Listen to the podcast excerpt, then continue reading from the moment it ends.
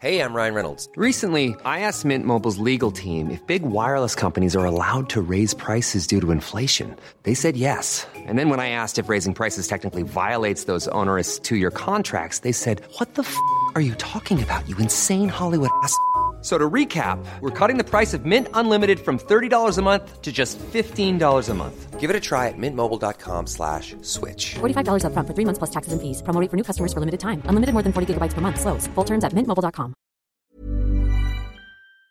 Agradecemos que esté con nosotros a José Antonio Aguilar, director de Racismo MX, quien, eh, José Antonio, solamente dinos si efectivamente se llevó a cabo o no este foro, el racismo no es chiste, eh, este foro virtual que se iba a efectuar este jueves 18 de junio para saber sobre todo si, si es así, cuáles fueron los resultados y si no, bueno, pues, ¿qué pasó? ¿Cómo estás? Muy buenos días. Buenos días, Sofía. Sí, sí se llevó a cabo. Fue el jueves eh, pasado a las seis de la tarde a través de nuestros canales de Facebook y YouTube. Y sí, en efecto, estuvieron eh, Maya Zapata, Tenoch Huerta y Chumel, que son los que empujaron y nos pidieron a nosotros abrir los canales para que se, que se llevara a cabo este foro. Y los resultados, bueno, fueron eh, básicamente hacer una reflexión sobre el humor y el racismo y, y en realidad casi todos concluimos que el humor sí debe ser eh, satírico y debe apuntar a las estructuras de poder, pero nunca hacia los oprimidos, ¿no? Que en este caso, cuando tú haces un humor racista, clasista y sexista, pues estás básicamente burlándote de las poblaciones en situación de vulnerabilidad, cuando en otros países el humor ya está tan avanzado que puede ser creativo sin vulnerar más a las poblaciones oprimidas. Híjole, hay ahí un montón de preguntas, José Antonio Aguilar, y primero quisiera eh, decir, bueno, quisiera dar un, el contexto breve, que este foro que tú organizaste y del que fuiste moderador, ocurre a unos días de que el Consejo Nacional para Prevenir la Discriminación había anunciado un foro contra el racismo donde iba a estar Chumel Torres, Tenoch Huerta y eh, Maya Zapata. Y ocurrió toda una situación porque la esposa del presidente, Beatriz Gutiérrez, se quejó en un Twitter que seguía esperando la disculpa de Chumel porque a, le había puesto un apodo al hijo menor del presidente. Se armó un escándalo. Presidencia, se dice, habría presionado para cancelar el foro, aunque la titular de la CONAPREN hasta ahora no ha aparecido. Eh, se canceló este foro y bueno, se armó toda la polémica porque si era censura, no era censura, si merece Chumel Torres estar o no estar en, un, en una mesa de racismo, sobre todo porque él ha sido muy pasado de lanza, hay que decirlo así, en el que ha, se ha metido con los grupos vulnerables. Recuerdo alguna situación ahí de esta nueva eh, estrella de cine. Eh, ¿Yalitza? Yalitza, que la metía en una caja de una muñeca de Barbie y bromeaba con ella de una manera que no voy a repetir las cosas que dijo de lo que significaba esta figura pública. Por eso, a lo mejor eh, sí era tener ahí en la mesa a una persona que a lo mejor es un buleador de primera y es un gandalla y habría que decirle y en tratar de entender por qué lo hace. Y entonces Así es. ustedes lo llevaron a cabo, no tuvieron esto y qué es lo cuál sería la conclusión, qué detectaste, qué pudo aportar eh, Chumel Torres a la mesa, porque todos conocemos el trabajo de Tenoch Huerta, de Mayra, pero qué aportó Chumel Torres a la mesa. Mira, yo creo que lo que aportó fueron básicamente dos cosas. La primera es que la presencia de Chumel eh, le dio mucho mucha proyección al foro y en el foro había personas especialistas en el tema. Estaba el historiador Federico Navarrete, eh, la analista Junko Ogata y Mariana Ríos, eh, personalidades que han estudiado el tema a profundidad y que son voces autorizadas, ¿no? Entonces, para empezar, pues llevamos el mensaje a mucho más gente que probablemente en otras condiciones no lo hubiera escuchado. Y en segundo lugar, eh, conocimos las- los argumentos eh, de un sector de la población que cree que la libertad de expresión no tiene límites y que cree que las bromas este, se pueden hacer a cualquier lado ¿no? Y que, y que tratar igualmente a todos significa no discriminar. Cuando en realidad no discriminar significa reconocer los contextos de vulnerabilidad de las personas y dar trato preferencial, si así se requiere, a ciertos grupos, ¿no? O sea, no puedo burlarme de personas que tienen alguna discapacidad o de un sector vulnerable eh, por el contexto como es las mujeres o la diversidad sexual. Entonces, la no discriminación no es tratar a todos por igual, es justamente lo contrario, es reconocer las diferencias y las estructuras que han llevado a esa diferencia. No nos podemos burlar de estas poblaciones. Ante eh, lo que tú dices, porque además, eh, José Antonio, justo en estos espacios de debate es importante que se incorporen este tipo de personajes, porque además a lo mejor ni siquiera identifican lo que están haciendo, ¿sabes? O lo hacen de manera tan natural que para ellos discriminar y ser racistas en sus discursos y en sus, eh, pues en su lenguaje, pues, es, es tan normal que pues, no lo identifican, ¿no?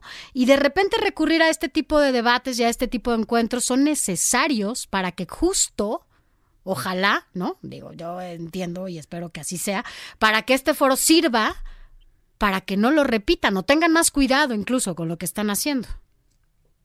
Así es, pues es que son conversaciones incómodas, el racismo en sí es una conversación incómoda para México, pero también eh, empezar a saber bien qué es la libertad de expresión, eh, cuáles son las consecuencias de no llevar bien una, una libertad de expresión eh, y sobre todo que abramos la conversación entre las partes, ¿no? Cerrar la polarización un poco, porque yo sí tengo fe en que estos problemas estructurales se pueden arreglar eh, siempre y cuando nos sentemos a dialogar. José Antonio, ¿tú has sido racista alguna vez? Y si, lo, si es que lo reconoces, ¿qué has dicho, por ejemplo, para sentir que alguna vez la regaste en ese sentido, si es que es así? Sí, no, yo creo que eh, es necesario reconocer que muchas personas hemos sido racistas. Yo en particular eh, he sido racista y la, digamos que la anécdota que más me duele es haber sido racista conmigo mismo, ¿no?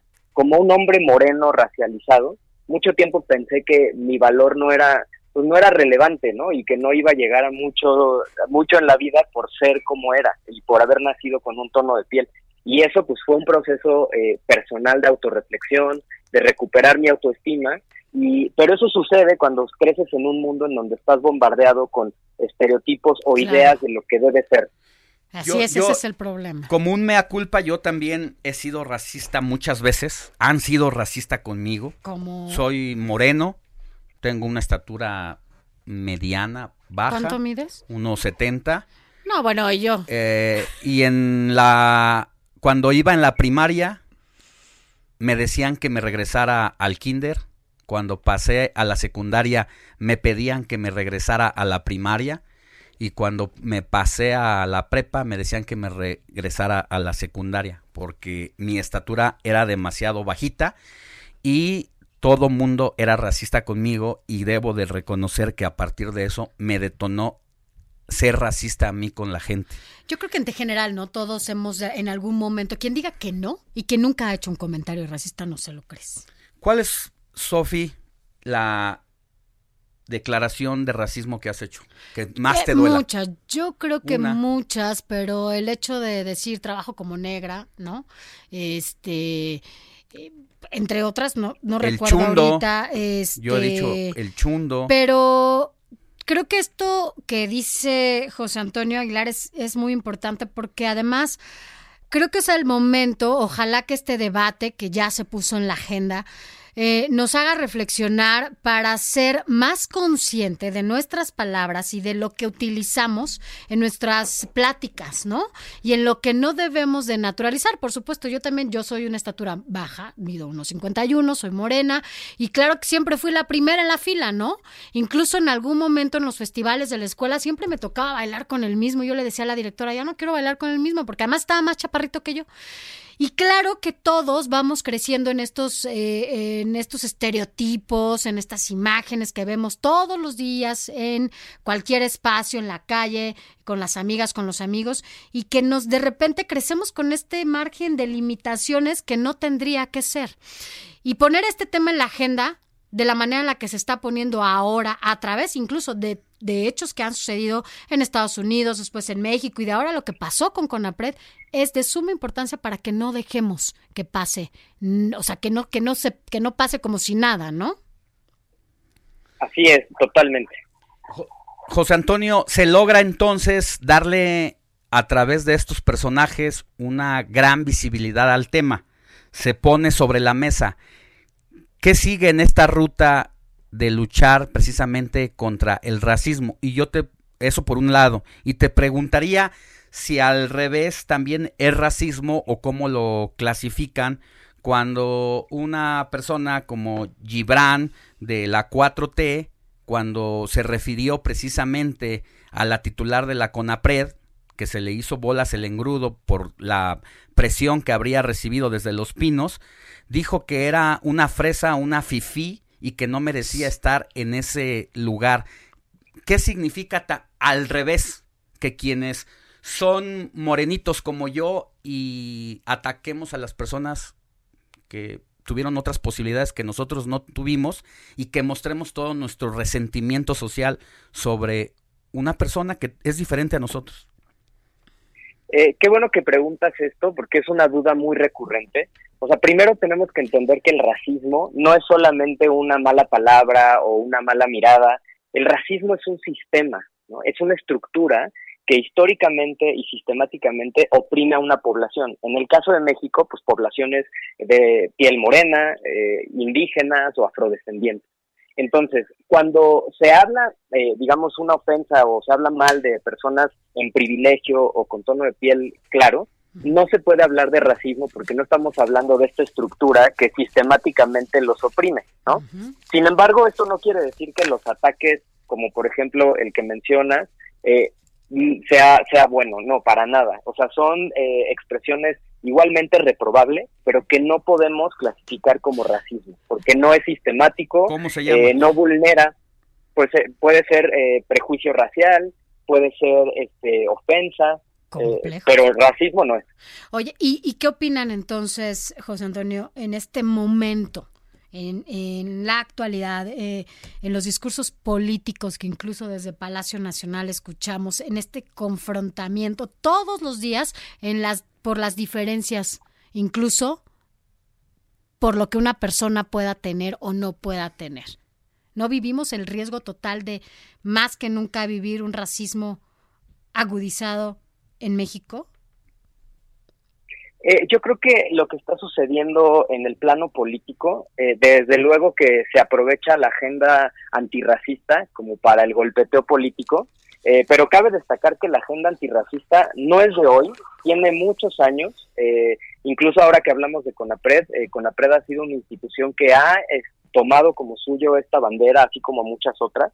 Entonces, no hay que confundir el plano político o que se use el racismo como como golpeteo político de ambas partes, sino tratar de separarlo, porque esto no es nuevo. La lucha antirracista lleva siglos, o sea, podríamos incluso ponerla desde la conquista de México. Entonces, usarla así lo trivializa y, distrae. Entonces, eh, yo, yo, yo personalmente creo que deberíamos de separarlo y no confundirlo y no dejar que las y los políticos lo usen para golpear, sino para realmente proponer soluciones.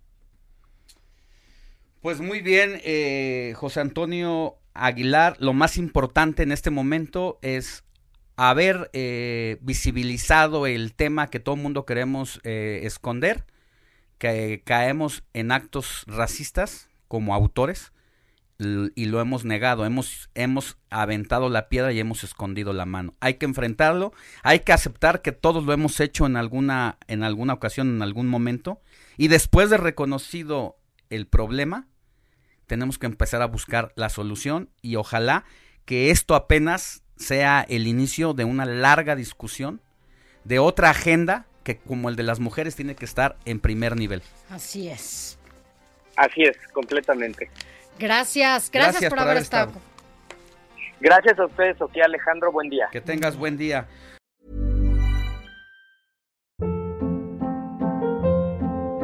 Hold up. What was that? Boring. No flavor. That was as bad as those leftovers you ate all week. Kiki Palmer here, and it's time to say hello to something fresh and guilt-free. Hello Fresh. Jazz up dinner with pecan-crusted chicken or garlic butter shrimp scampi. Now that's music to my mouth. Hello Fresh. Let's get this dinner party started. Discover all the delicious possibilities at hellofresh.com.